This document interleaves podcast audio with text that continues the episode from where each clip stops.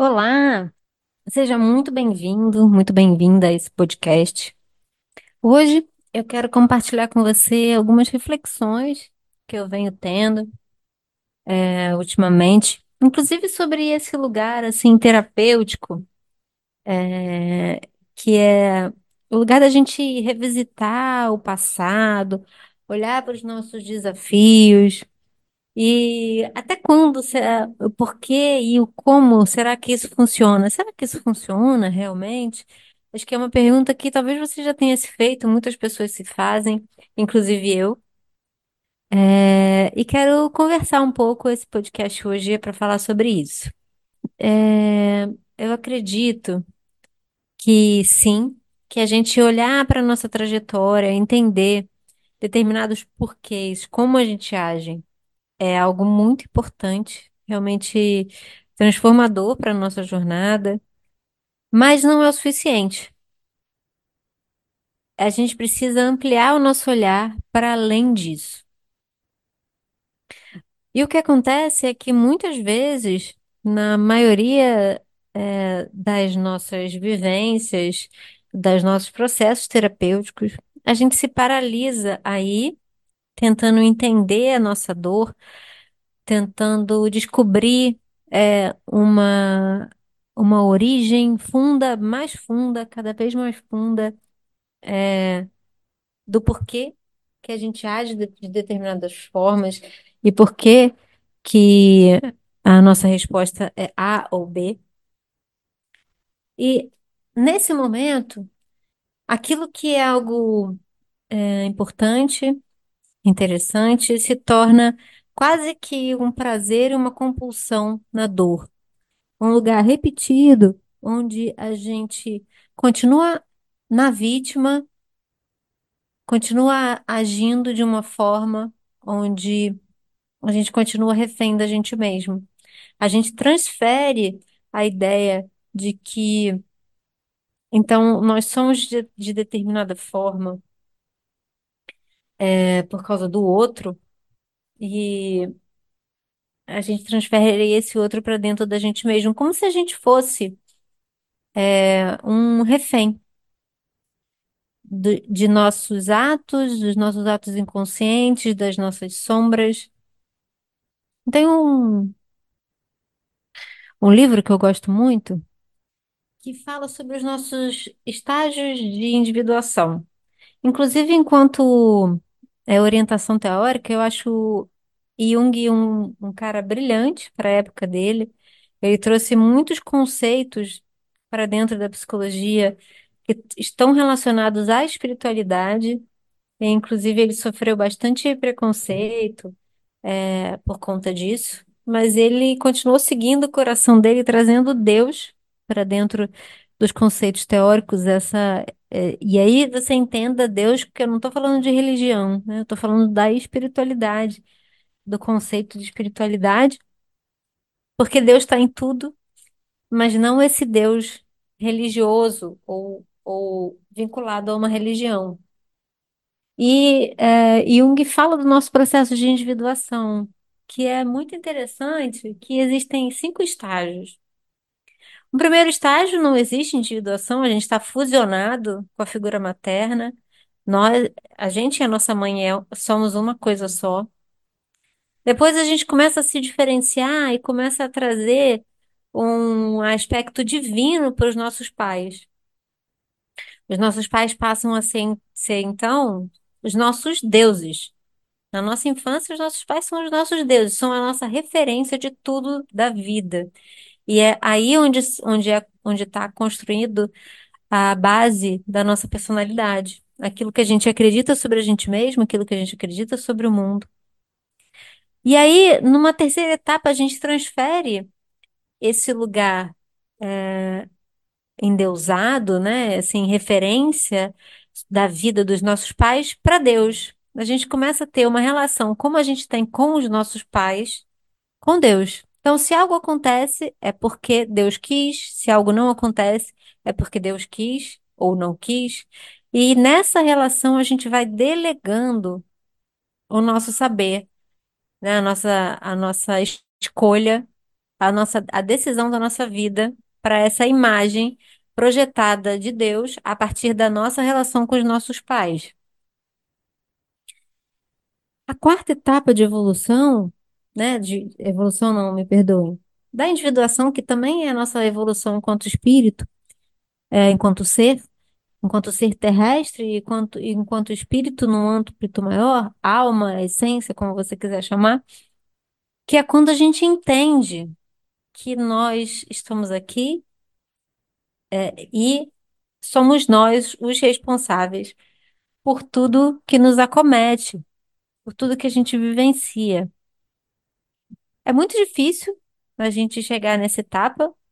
A maioria de nós está dentro dessa dinâmica onde a gente responsabiliza os nossos pais pelo que a gente está vivendo, ou responsabiliza, barra credibiliza, barra projeta em- na figura de Deus a nossa relação com os nossos pais e transfere o poder para algo externo a nós, nos tornando vítima daquilo que nos acomete.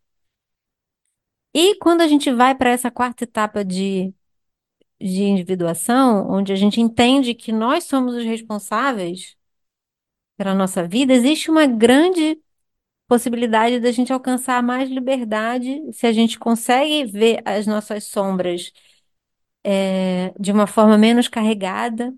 É, E aí entra todos os processos de vulnerabilidade, de autoestima, de autoamor, de compaixão e tudo isso que se trabalha quando você vai para um processo terapêutico.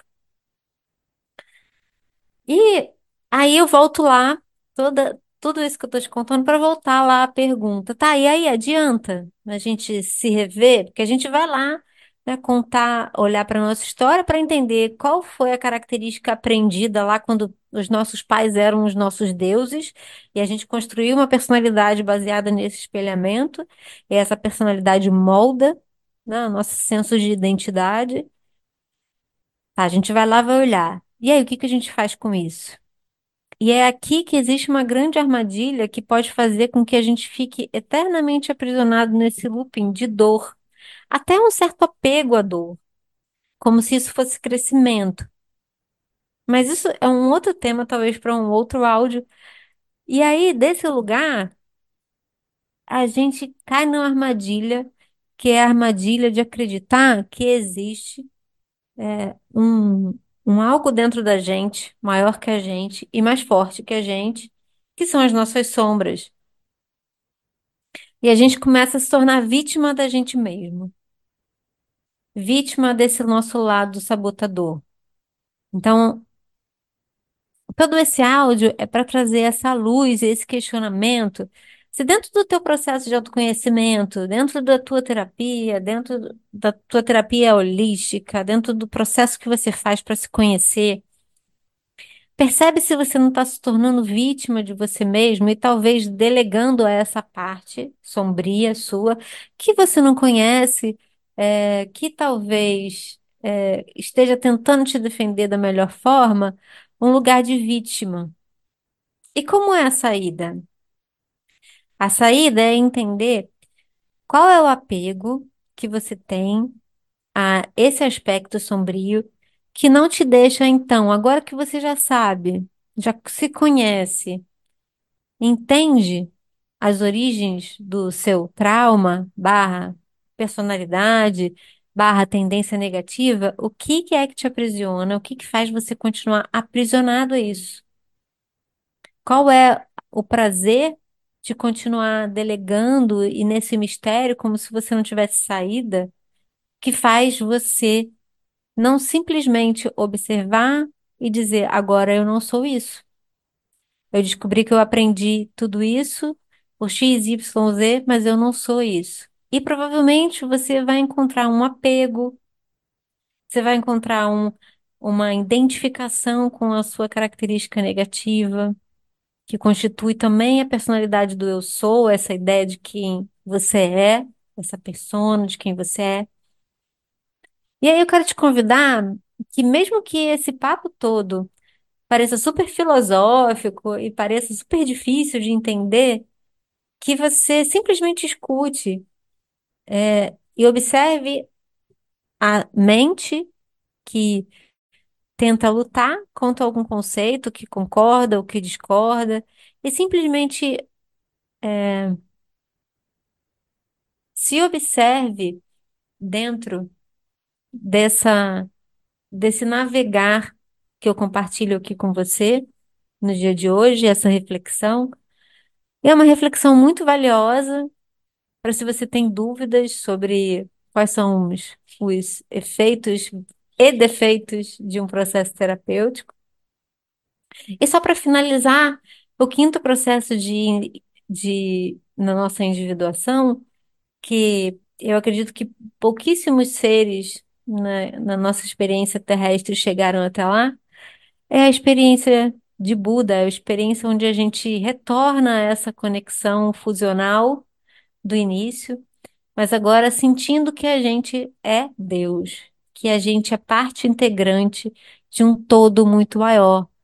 Diferente de como a gente começou essa jornada, fusionado com, com, o nosso, com a nossa mãe, sem identificação, agora a gente também retorna a um lugar sem identificação, mas com pertencimento, com iluminação, com é, um lugar mais expandido. E esse lugar, né, toda essa jornada dessas cinco etapas, é a jornada da nossa vida, ou de múltiplas vidas, jornada de entendimento, de avanço do nosso ser, em direção a esse eu maior que nós somos. Eu espero que esse, esse áudio tenha te confundido, mas para te ajudar a se entender que profundas reflexões venham daqui, que se em algum momento você sentir dúvida, você escute ele de novo. E se você quiser compartilhar, eu também aceito as suas dúvidas, me chama, deixa uma mensagem aqui, que vai ser muito bonito essa, essa conversa.